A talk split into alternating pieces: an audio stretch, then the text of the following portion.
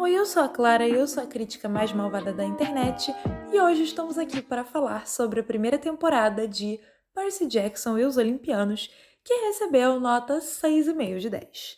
A série foi criada pelo Rick Riordan e pelo Jonathan E. Steinberg com base na saga de livros de mesmo título escrita pelo Riordan.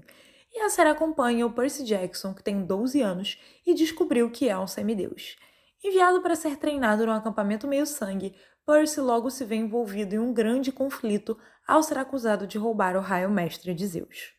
Contando com uma mal-sucedida adaptação cinematográfica, a saga Percy Jackson tem fãs mais do que apaixonados e que estavam ansiando pelo sucesso da série. Dessa vez, contando com uma maior participação do autor, o resultado é superior ao dos filmes, mas ainda diria que há muito a ser melhorado.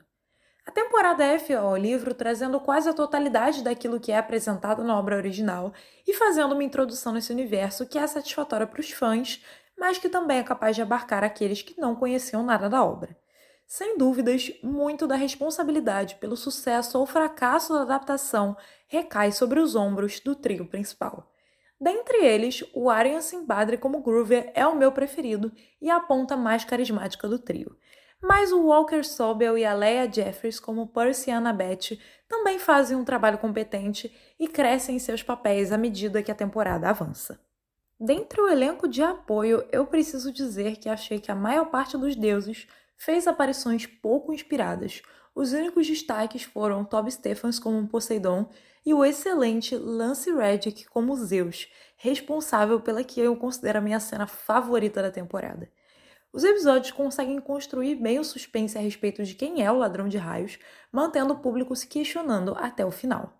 No entanto, a temporada não consegue sustentar bem o ritmo ao longo de seus oito episódios, correndo demais em alguns pontos e apressando a solução de conflitos que mereciam mais tempo.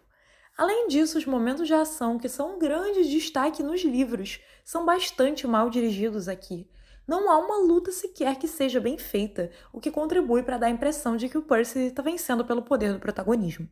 E a trama se beneficiaria caso Percy passasse mais tempo no acampamento, visto que ele quase não recebeu treinamento antes de partir em missão, e a revelação final acaba tendo pouco peso pelo fato de que o antagonista oculto quase não apareceu no decorrer da trama. Então, finalizando, a primeira temporada de Percy Jackson Os Olimpianos diverte e visa ser uma adaptação mais fiel, mas só isso não basta para sustentar uma série.